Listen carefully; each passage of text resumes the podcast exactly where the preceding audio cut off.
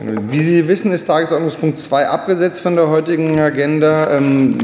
ich kann nur so viel verraten, dass wir natürlich das zunächst im Haupt- und Finanzausschuss auch noch mal besprechen werden und wir uns finanziell in einer sehr spannenden Situation befinden, weil wir auf der einen Seite mit deutlichen Ergebnisverbesserungen konfrontiert sind und auf der anderen Seite aber natürlich mit, das ist, da müssen, muss man kein Prophet oder Prophetin sein, mit deutlichen Risiken auf der anderen Seite Geflüchtetenunterbringung, Energiekosten, Inflation, Zinssteigerung und so weiter. Und genau in diesem ähm, Zwischenbilanz sind wir und bemühen uns quasi auf der Finanzbürgermeister, Oberbürgermeister-Ebene den, auch den Haushalt ein Stück weit äh, schon vorzubereiten, der dann quasi im Dezember mit eingebracht wird.